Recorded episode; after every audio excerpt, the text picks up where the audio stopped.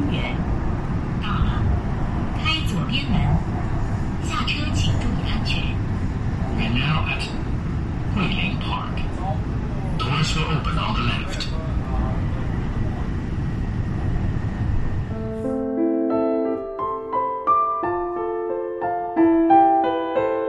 大家好久不见，我是坂本龙一，北京木木美术馆，请来看我的展览呀！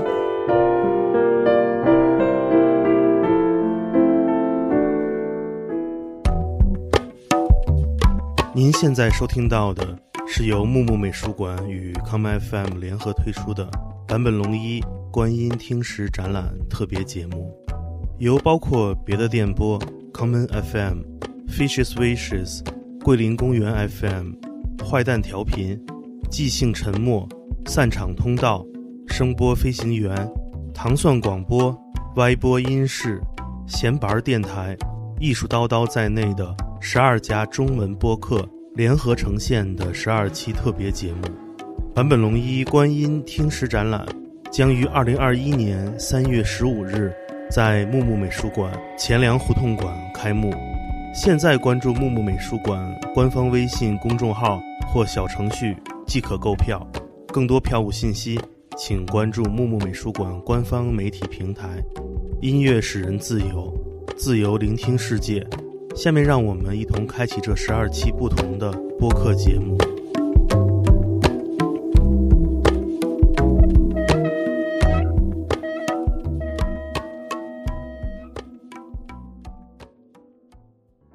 好，大家好，我们这是又是一期新的节目了。上次其实我们有点拖沓哈，因为之前那个上次上的是曹妮老师自己，他去跟两个另外两个嘉宾谈这个支线，对支线任务。听到那个片头的特别剑崔特别制作的一期这个特别片头，还听到了我们这个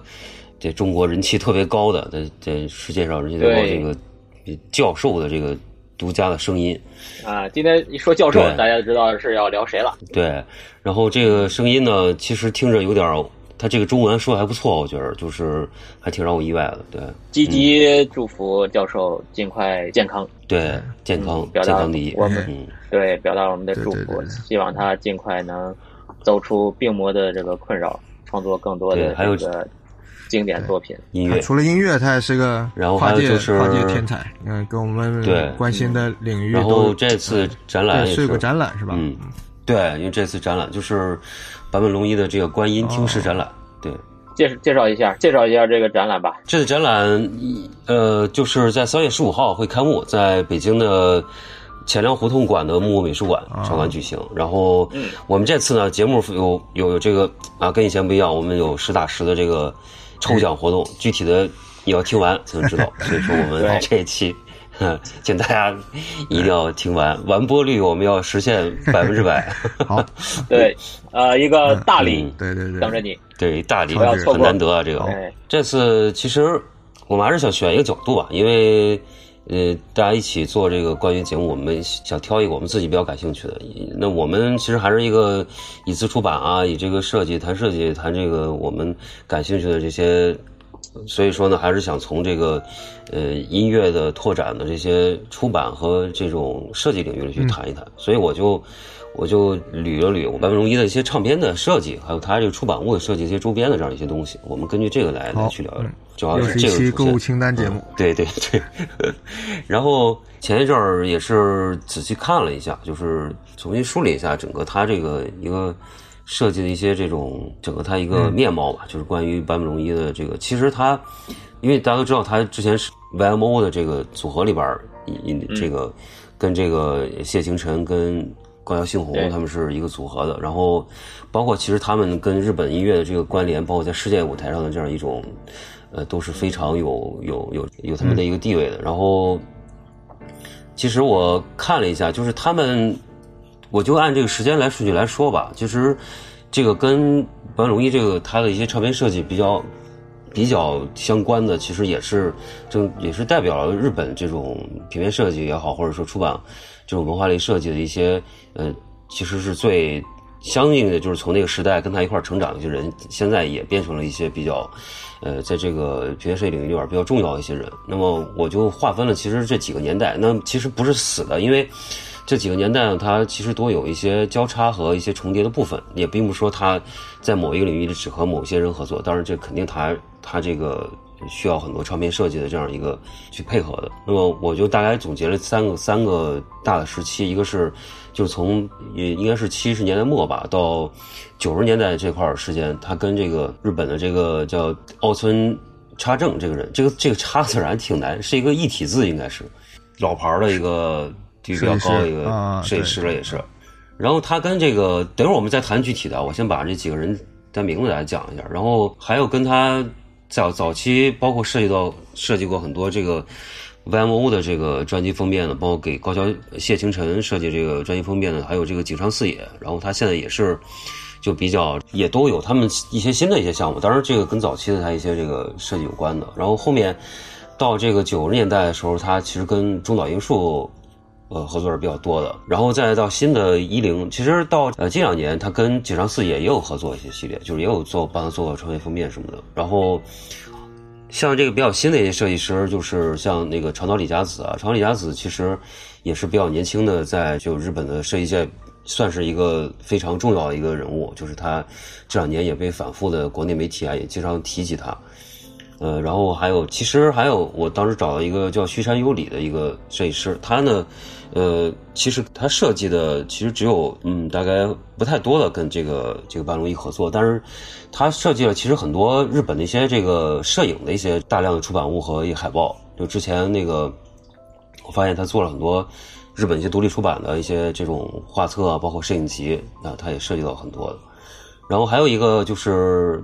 其实去年才出的一个比较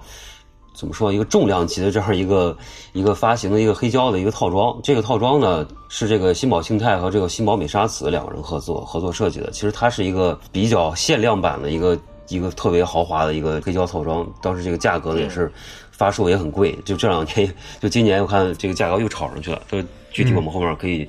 谈一下它的一些设计的细节，我们可以聊一下。他们都是帮坂本龙一设计封面是吧？对，就是封唱片设计为多。其实，嗯，呃，像长岛李佳子应该是没有给他设计过唱片的，但是给他设计过那个，就是这两年就是他那个有个纪录片，你知道吧？就电影，就是今天今天那个我们看到那个有一海报，就是他设计那个就那个 CODA 那个那个就发行的 DVD 跟海报都是他做的，然后包括跟那个外在一些美术馆的一些这种海报啊，都是就是长岛李佳子做的。对，然后还有一个比较有名的，就是他做了一个活动海报，当时是以这个，当时应该是半龙一他传出他得病那个事情之后呢，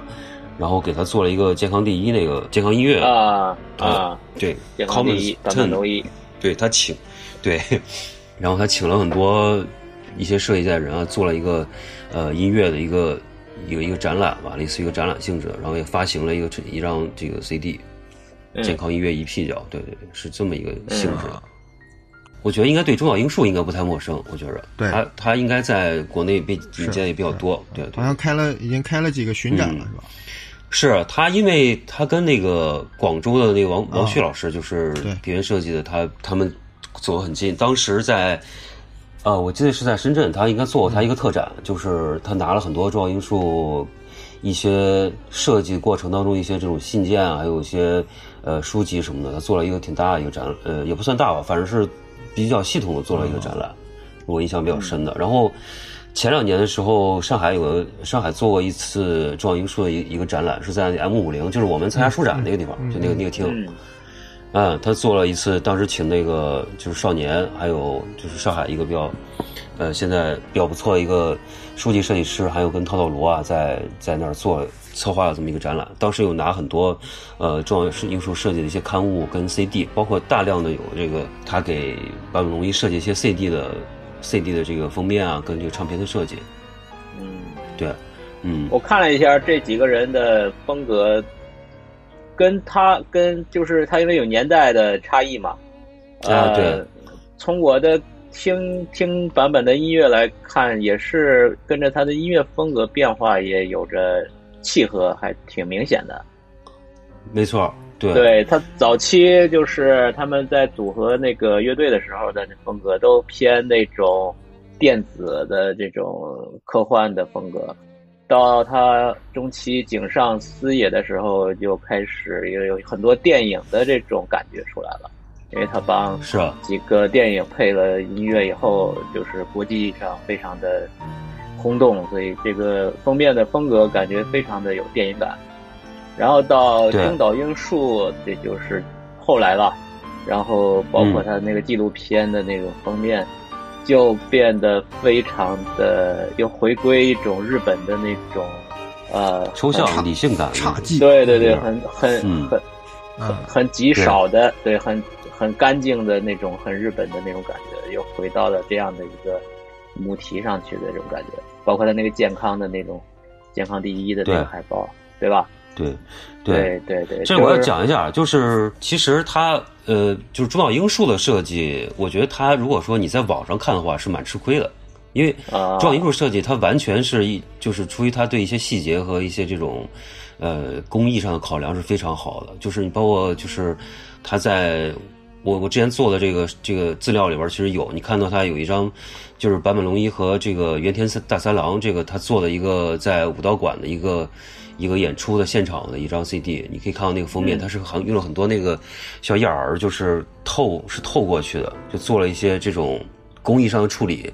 呃，实际上这张唱片他做的这个实物你拿到的话，它会非常就是非常。呃，会有非常多细节可以看，但是如果说你只是在网上去看这张平面的话，你是其实没有任何感，就没有太大感觉，嗯你知道吧？嗯，嗯，感觉出来他张就是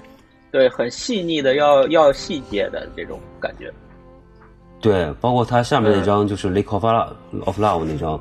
呃，嗯也是就是他做了上面做了就是凹凸的，呃，他有几张我我手里有他这几张 CD 的，然后嗯其实细节是就比较比较比较耐看的这个。呃，其实刚才我就想接着那个呃曹杰说的那个来讲，他就是奥村柴正这个，他之前就是日本那个《idea》杂志，就他嗯出过一期他的特辑，就是他这一期就是讲这个呃奥村茶正他们这个，其实他们当时有一个呃工作室，他们现在还叫这个名字，就是 The Studio。其实他当时简，如果你去查的话，其实都是叫这个 The Studio。其实它全称是就 Studio Tokyo Japan 嘛。然后你看那个什么，就是井上四野到井上四野这个时期的时候，你包括他跟那个呃吉野清之郎那张就是专辑封面，就特别那个八十年代那种哥特味感觉啊，就是那种呃那个呃电子就器非主流电那种感觉。没有，就是那个时候的那个合成器乐队，什么那对，个都这个都这个劲儿。那个叫什么什么 Pad Pad Shop Boy，跟坂本龙一同时代的那个大卫鲍伊 Japan，有点视觉系，对，这个是挺有时代感的，就是那个七对八人的那种感觉特别强烈对。然后这个井上四野这个就是他做那个那最有名的这张封面，应该是就大家可能印象比较深的，就是这个就圣诞快乐呃罗恩斯先生这张封面，就是他一张大脸那张。就是嗯嗯，这张后来再版之后，呃，当然新的比较新的再版是那个一个电影截图的一张插画，他但是这个大脸这张就是印象大家会蛮深的，因为是他嗯，我还记得那个嗯。里边应该有大卫鲍伊演了一个角色嘛，嗯对。是。啊，都是、嗯。都是很很青葱的、很嫩的状态。然后他应该这个是他第一次参加电影配乐吧？应该是。这张哎呃这个应该是吧？对嗯。对对对，应该算他最早的一个。他因为这个就后来就陆续的配了很多的经典的电影音乐了，就是对。呃到末代皇帝，然后对甚至到甚至到前两年的那光野猎人，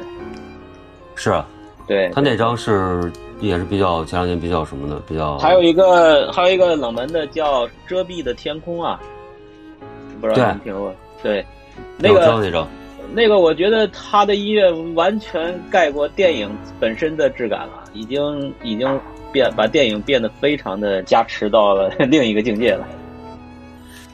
是他他最后就就是不是不是最后，就是他后期这些就是他出的那个，就如果跨过来说的话，他出的就包括零就零九年他出后来出的这钢琴那些独奏什么的，都是比较、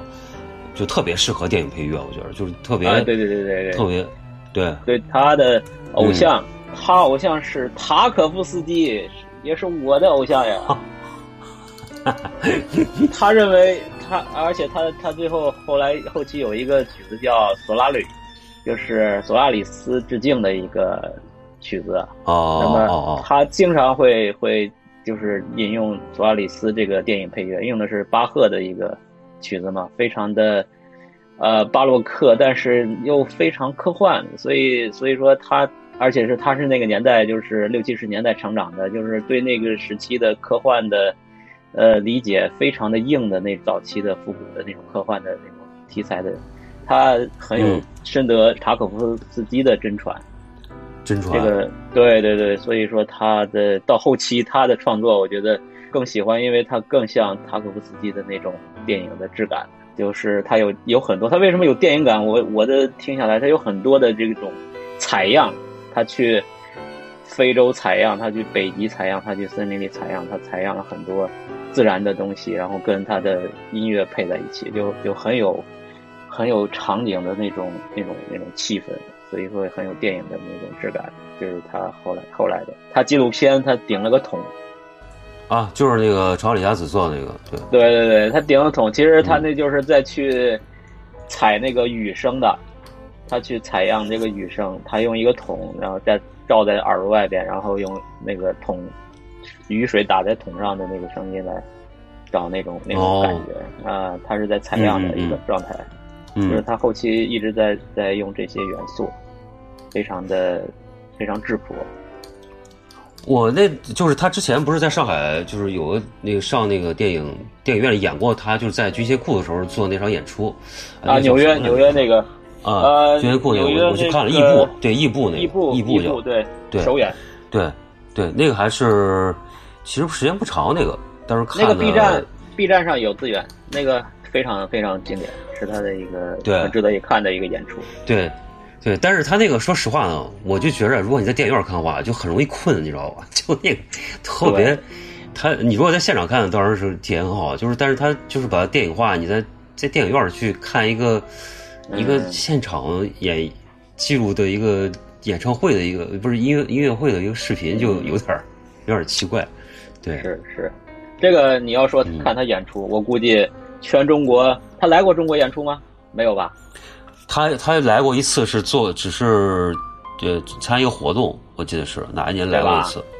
对，哎，然后特别有很很多人去，对然后他他来过中国，他来过中国应该不少，但是他第一次来中国是做《末代皇帝》个电，影配乐那次，对去的是长春电影制片厂，然后跟中国的音乐家一起创作的，那个是对八十年代八八二年吧，八几年。对他那个就是他那个书里他讲过这个事儿，就他最近不是在国内出了嗯，出了几本书嘛，就是音音乐使人自由嘛，那个好像是，然后还有那个就是那本儿叫《坂本龙一是谁》，就是刚出的这本是，啊，我就说呀，你要说坂本龙一的演出，你中国里边有几个看过现场的？就我看过，哎呀，这个我要嘚瑟一辈子的。我是看过你什么时候去看坂本龙一现场，我在二零一九年，二零一九年十月十八号，我记得清清楚楚。我在洛杉矶的一个酒店叫 S Hotel，知道这个吧？很有名的一个酒店。哎，我怎么没听你说过呢这事儿？哎，我幸好我正好在洛杉矶，也，然后我就买了票，然后去。它是一个呃 hotel 的二十周年的一个庆祝一个晚会音乐会，请了三个音乐家，对的，有一个是 rap，、哦有一个一个说唱的，然后还有一个女艺术家。嗯，那两个我都不认识，然后我就奔着这个版本去的，然后我买了票看了他的现场，哎呀，这辈子值了，靠，耶、你去的时候现场人多吗？那天那天？哇，爆满啊！那个我票都是买到了，就是前面都没有了，都都是买到这个后面几排的，就非常远，非常远。然后千呼万唤，对前面这两个音乐家基本上没人怎么着的，都急着盼他下去。然后到版本一上来，哇，全场开始轰动，就开始鼓掌。然后他那时候还算比较健康吧，还就状态很好，然后还跟大家说说笑话啊什么的，就是很有气氛。然后他主要就是一些钢琴的，没有太多的这个他的那个电子的成分，就是都是以钢琴为主。啊、大概有有有有那么十首十来首的这种他的一些经典作品吧。哦，那我可是现场。对啊，那我可是现场哦，我我我我要嘚瑟一辈子哦。我很嫉妒，我很嫉妒。对，耶，嗯，我接受你的嫉妒。我全权接受你的嫉妒。我很我很慷慨的接受了你的嫉妒，好吧？来吧，嗯，好，我们再再再继续。再说回他说回他这个、啊。这个这合作人啊，然后就是我这里要提几个比较比较有意思的，就是因为你像井上四野的这个就是护山纯的这个郁金样这个专辑的封面，其实是我觉得对现、现在好多视觉是影响挺大的，就是它后面有一个蜻蜓翅膀，这个这个是一个非常经典的视觉，因为是他他在现就户山春在现场，他也是穿着一个是是带着一个蜻蜓翅膀这个这个这个样子。对对，非常经典的一张一个封面。对，然后说到现在呢，因为这个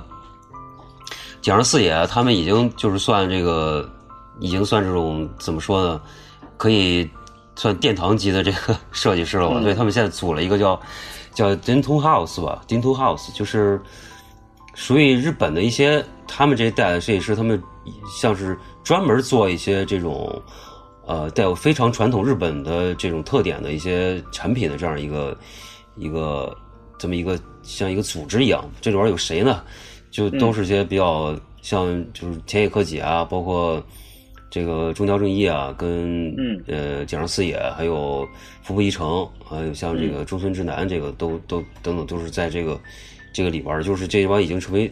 就是当年那些特别什么的，就是现在都是老帮菜了，感觉就是。嗯嗯嗯。回头我哎，我你看看觉这个网站得，，嗯嗯，我插一句啊，我觉得这种嗯封面经典的封面设计已经是一个历史了，你觉得？嗯对吧？我觉得现在你在，就是现在音乐的载体都变了，然后没有封面这个意义了。你说当年那么牛逼的一些经典的封面，像平克·弗洛伊德的那个御用的 Storm，对吧？那个叫 Storm，、就嗯就就成为一种时代的年代感的东西了，好像再也不会有这样的人、这样的设计师给音乐做封面的这种轰动的效应了，好像很近来近些年都不会，好像很少了。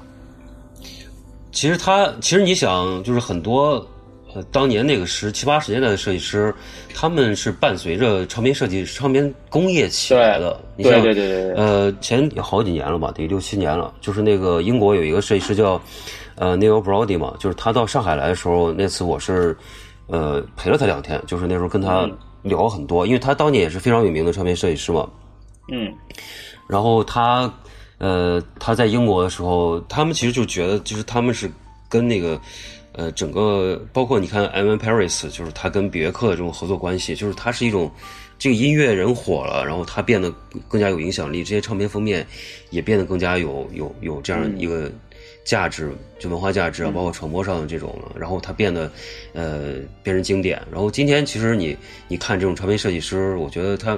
不可能像当年那样有这么大一个影响力了，影响力了其实是。对对传播的途径变了。是啊，你包括就是像刚才我说的，就是像中岛英树这个，你如果说你今年没有一个实体唱片拿到这个东西，你无法体会到他那个那个用心的，因为他做的所有的材质跟他的这种都是一体的，这个整个东西。嗯就包括再说一句，就是很多的，比如说你现在去查他们上面这个，呃，credit，就是上面这些呃所有的这种设计师啊，包括这种一些。前两天我正好在在在翻翻唱片的时候，我就看到，就是我之前买的那个佐藤博的，也是日本的一个一个音乐人，他做了一张叫《Awakening》一张专辑，就是里边呃有一张这个卡片，它上面写的是所有的就是他当时用的合成器和吉他的品牌，就是器材什么，他都会写在上面的。就这个，我们今天如果说你，呃，我有比如说像 Discog 这样的网站，你可以上面去查一些呃信息之类的，但是大多数的嗯好多的信息你是没有实体唱片，你你根本可能都都触及不到了这些东西。对对对，嗯这跟那个纸嗯纸媒跟纸媒的没落也是相同步的感觉。赶紧买起来嘛，赶紧买起来。买起来，对，买起来，对，对对对，哎，不是那个前两天不是那个达夫的胖哥解散嘛？他那张啊那个那个那个那个专辑，就是那个卡通的那个给卡通配乐的那一张，呃，就是升升级了一百倍嘛，瞬间就就是升值了。值了其实他好多唱片，就是可能那张可能我不知道发行量是怎么样，但是他大多数唱片发行量都巨高，就没有什么收藏价值的。其实是因为它不是，啊它发行量很非常高的，黑胶也发行量很高啊。哎，都很高。其实他，你想想，哎，二零一九年的时候，他这张他那张就是，就是那个 R E M 那张专辑，销量是前五名的全世界。那张专那张唱片是应该一三年的吧？一九年的时候，他还是前前三名，他都不是前五名。嗯，所以说，你看，你像那那那个那个榜单里有谁啊？有这个他那张吧，还有那个 Portishead 的那张，哦，然后还有就是这五张里边，我数了数，只有可能两张是，呃，是近两年，一可能一八年到二零年发行的，其余的都是将近十年前的唱片，就是在这个里边榜单里边。你说，其实这个还是就是经典音乐，还是之前那那那几年还是这个大家认可的会比较多一点，发行量非常非常高那几张。对对对，嗯，这个反正肯定会升值的，放心吧。因为实实物确实越来越少呀，对吧？随着时光的磨损、丢失或者损坏，这种东西肯定会越来越少。虽然发行量高，总归还是有保存价值的。对你要是让我挑的话，就是我会我会去买中岛英树这些，中岛英树这些确实值得你留一存，留封留一个实物在这儿，因为它是有有所有工艺设计在上面，它是一个整体的一个唱片设计。对，一长久远，永流传。那个我们再说，就说他他近两年的这些设计啊，就是在这个、你看刚刚你包括你总结的，就是他。就是比较这抽象抽象的这种的，或者说用一些图形啊，或者说这种线条感去做的这个，嗯。呃，像中岛英树做这两张，其实他他就用了一些特别概念的一些摄影的一些东西也比较多，比如说你像他，呃，零九年和这个出了两张，一个 Playing the Piano，一个这个 Out of Noise 这这两张，这就是嗯感觉像同出一辙，你看了吗？就是基本上这视觉语言用的都差不多，嗯，包括他就是。呃，一三年出那张也是，就是基本上是一张黑白的照片，配一个就特别 ECM，你知道吧？就是那种感觉，对对对对对，特别那种，很干净，然后就很很屌，嗯就对，就是那姿态很强，是的。然后极简。其实这两嗯，其实这两年我觉得比较，就长岛李佳子跟他这个设计算是比较让人眼前有一亮的这种感觉的，因为嗯。我觉得长岛李佳子是属于那种比较有艺术家，或者说他有他自己特别特别实实践性的这一种设计师吧，就是他做这些呢，还是有他一些想法在投入到里边的，包括他这个健康音乐这个他那个字的排列啊，后来我看了很多人去抄他这个设是就是康文诗这个健康对，因为他把一个字上下颠倒的一个、啊一，个一个设一个设计方式嘛，有很多人去也是也在用这个。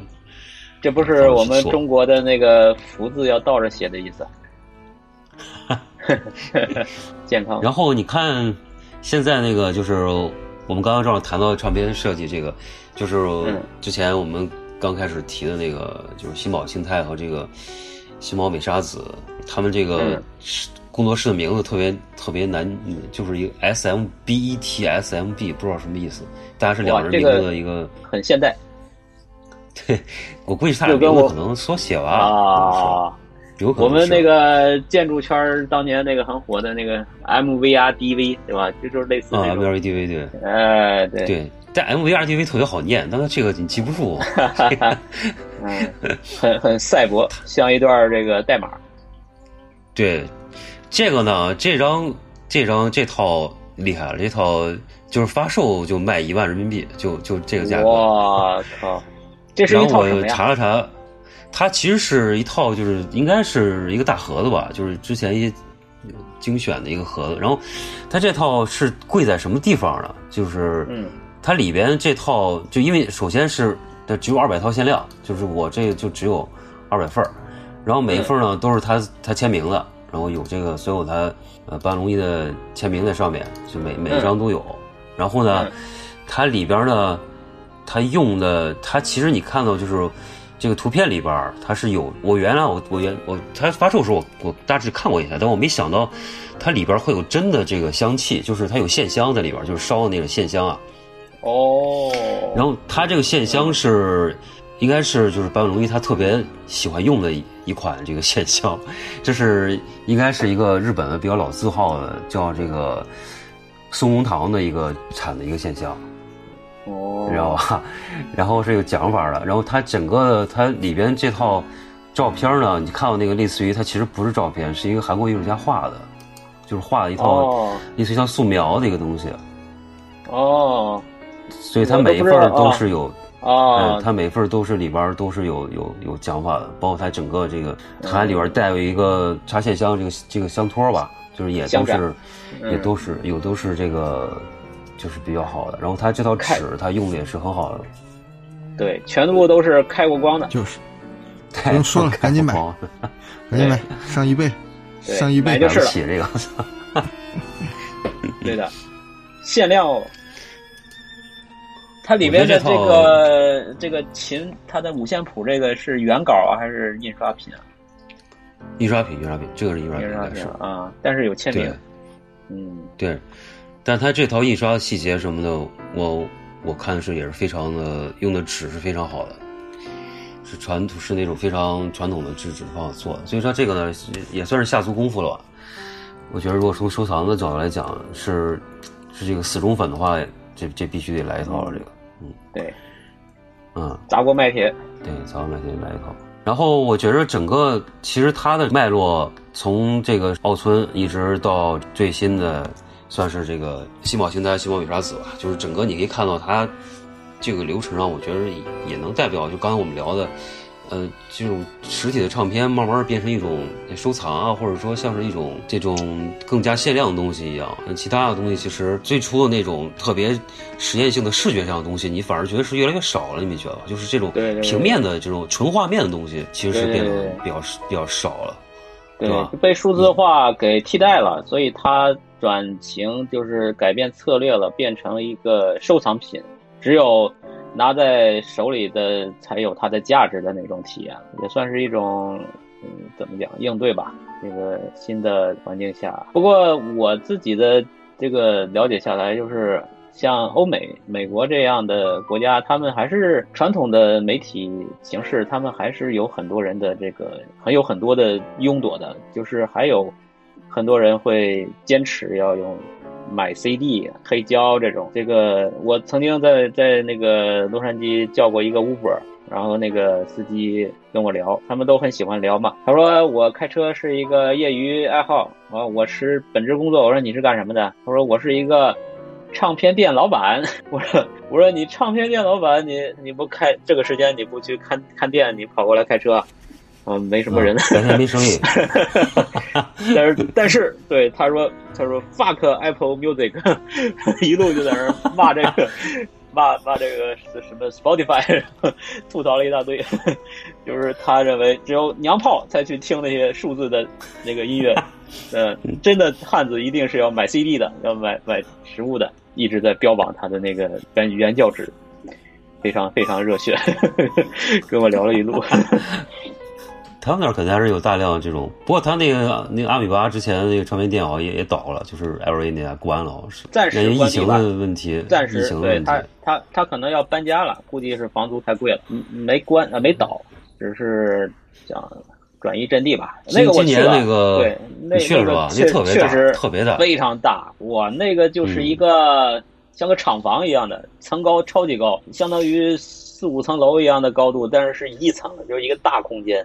然后满满的一排一排全是这个唱片，墙上全是海报，哇，真的是音乐的圣殿啊！进去你就觉得呼吸都都都很质感。然后那个它还有一个，我转到它有一个地下室，哇，那个地下室非常壮观啊！它它有个电梯厅，地下那边有个电梯厅，然后有地去地下室，地下室好像他们有个演出的小场地，那个地下室的那个楼梯墙上。贴满了那音乐的那当年的那些封面，哇，那就就是密密麻麻的一个一个非常震撼的一个很小的一个楼梯间，然后满墙都是那些音乐的当年的那些经典的那些视觉元素啊，那个超级震撼。我也是接受你们的嫉妒了。然后我那个去东京那个 Disc Union，就是就是挨着那个明治大学很近那个那个哪儿吧，沈宝清那个那个嗯嗯那个那个家，我印象特别深。就那次我去的时候，他那个他那家里边是一个专门的，就是 Real Grove 跟这个爵士的一个专门店，他那个那家是。嗯嗯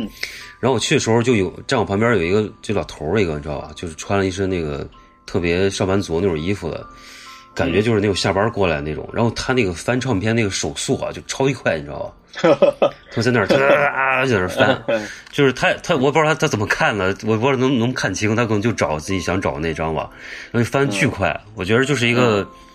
应该是肯肯定是听了很多年那种，完全知道自己想要什么那种感觉的。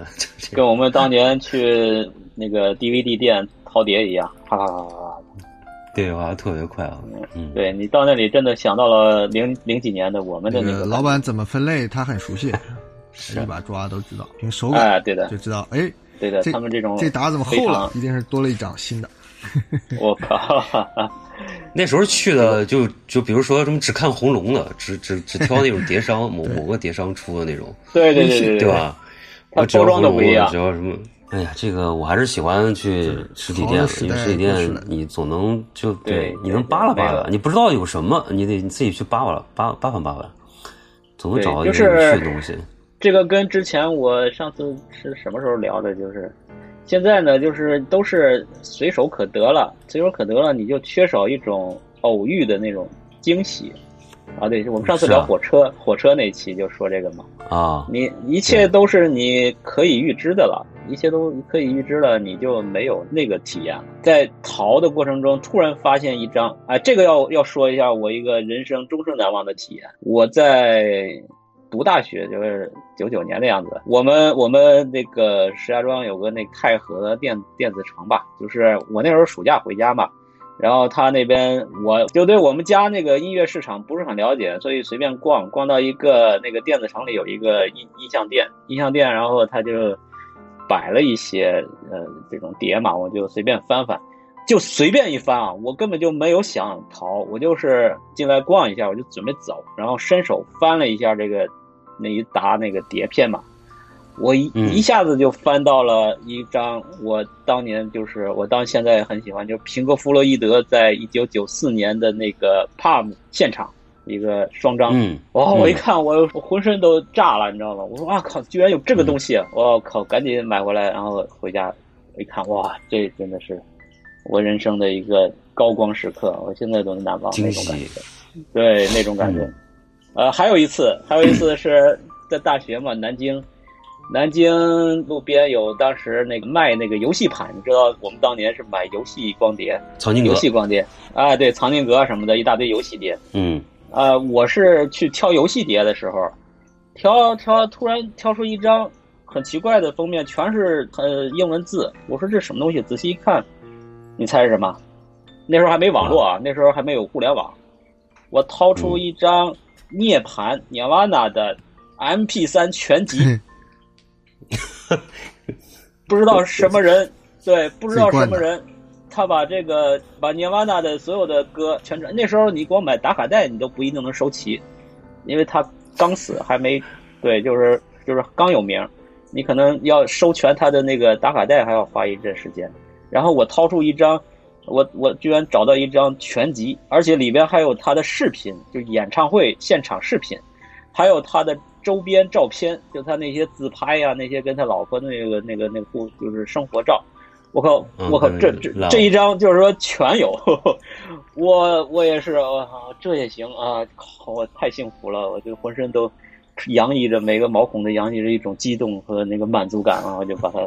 就那时候很便宜嘛，几块钱一张，我居然有这么一个东西啊！我的人生也是。值了，就是有这样的体验。现在你再也不可能有这种体验了。有，我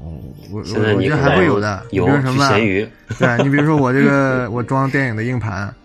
那天被我媳妇儿扔了，嗯，然后七倒八倒去虬江路被那个小孩买了，发现我靠，爱森斯坦全集。对 对呀，但是这个这个你网上随时找一个资源一下就有了呀。这个你不需要在那你对惊喜对不一样的人还。是不一样的，有人他还是找不到的。哎，你现在都找得到，你这是练了三十年的功夫了。对，有对对，这个我也要吐槽。这现在人对这个网络的探索能力实在是退化，嗯，就越发达人越麻木，越退化，就很很明显。我们这种经历过网互联网从中国的互联网从零开始的人，那对找资源简直就是说已经很嗯门儿清了。那那那，但是大部分后来的人，我估计他们都没有这个能力。这个、啊这个，我觉得我也可以接受他们的嫉妒。嗯，人家不缺，嗯，人家不缺，大家开心就好啊！啊，过过过，赶紧搞，赶紧搞。好，行，那我、我们这坂本龙一的这个对这个坂本龙一梳理工作，呃，他是一一直不容易，呃，对的，希望他 这个长命百岁啊，长命百岁嗯。他是一直是喉癌是吧？那个咽喉癌不知道他什么时候哪一年说的这个事儿。对他很早很早就已经有了，后来是好了，是不是？就是呃，好，多年他都。缓解了，应该是。对对，然后呢，这个是今年一月份，一月二十一号啊大概左右的时候，他突然发了一个一个书面的一个信吧，很很短的一个文字，说说二零一四年患这个咽喉癌嘛，六年了，他之后是嗯缓解了，缓解了，回归正常了。然后呢，这个今年一月份再次被确诊为直肠癌，哦，他其实有点扩散了，我估计可能是。他嗯这次发现了直肠癌，然后又要开始接受治疗了。所以说，他还很客气的说，现在疫情这么严重，我又生病，要给呃医医务人员带来麻烦，就是非常的不好意思啊，就是很日本的那种客气啊，就非常歉疚啊，这样的一个人，非常的呃完美，嗯，对吧？是啊，非常的就今今年好多这种呃，比如说那个之前那个谁，就是刚去世那个爵士那个嗯 Chick Corea 也也去世了，然后呃之前那个 Cass Jerry 就是那个弹钢琴那个，就是弹那个嗯 ECM 那个乐队，他不是也是就不能弹了吗？基本上基本上等于嗯废掉了，就这些就是这个年代的这些人。嗯反正是就是且听且珍惜吧，就是健康都很令人担忧。啊。嗯，是，就是我们我们这一代人，可能接下来就是要面对，就是我们当年的那些很熟知的灯塔一样的呃形象，一个一个的陨落的一个是断奶了。时代了。哎，我我我补充几个信息啊，一个是刚才对展览的名字叫“观音听石”，观音就是观音菩萨的观音，听呢就是用用耳朵听，对。时是时间的时，还蛮好的一个名字。嗯。哎，而且我还看到一个细节的信息，就是这个展览，当然就是他应该不是来表演，对吧？就是展览他的有关的音乐作品是吧？一些装置，哎，对对对，这里边有很多合作的艺术家，对，有这个高谷史郎、真锅大度，还有一个阿比查邦。嗯。哎，阿比查阿比查邦跟他。哎也有合作阿比查邦在这个展览哦，所以很值得一看，也是个跨界的一个大戏了。呃，真锅也可以值得一看，哎。真锅也不错的。郑国对这都是大神级的存在。我赶紧买高铁，嗯。我现在就买 买票订票。好买票吧，预约预约。好吧，好，哎，OK，那今天就这样。就今天我们这个特别节目，特别节目，对。好，大家记住啊，抽奖啊，限量版啊，对。行。好，对。行